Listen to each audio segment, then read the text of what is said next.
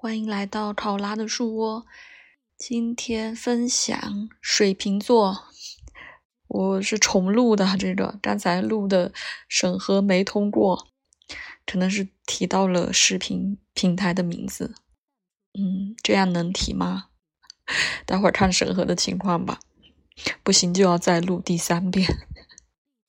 对，今天是想分享一下，呃，水瓶座这个。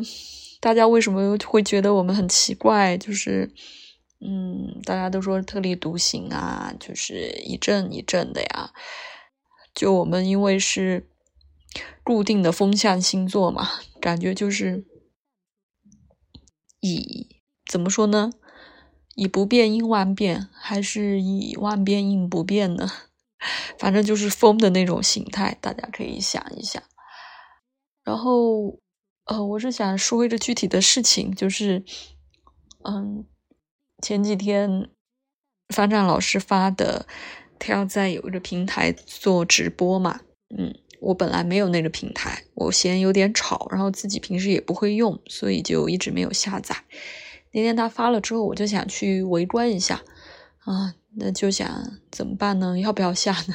就犹豫了一会儿，但觉得这个理由还挺充分的，就是挺想去看看的嘛。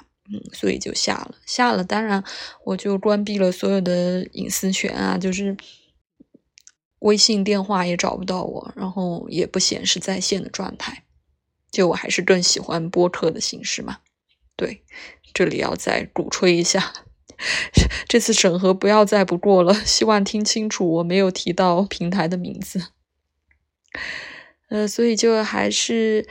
呃，下了之后去去去围观了一下，对，所以我们水瓶座有时候做一件事情，就是需要这个前提条件、理由成立。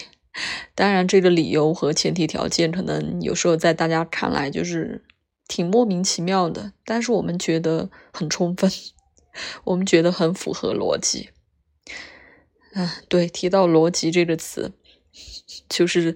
祖儿经常说的，说王安宇同学说他没有逻辑什么的啊，对我磕的 CP，上次分享过的，因为王安宇也是那个水瓶座嘛，所以他可能就觉得自己逻辑满分。对我们水瓶座，可能就是这种会让大家觉得会有点自恋吧，或者是有点奇奇怪怪的，但是就是需要一个充分能说服我们的理由。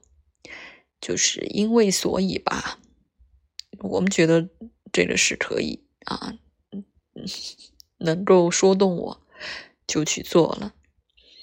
所以你是不是水瓶座呢？或者你身边有没有水瓶座的家人朋友？欢迎来跟我分享这样的小事。呃，希望这次能审核过吧，拜托拜托。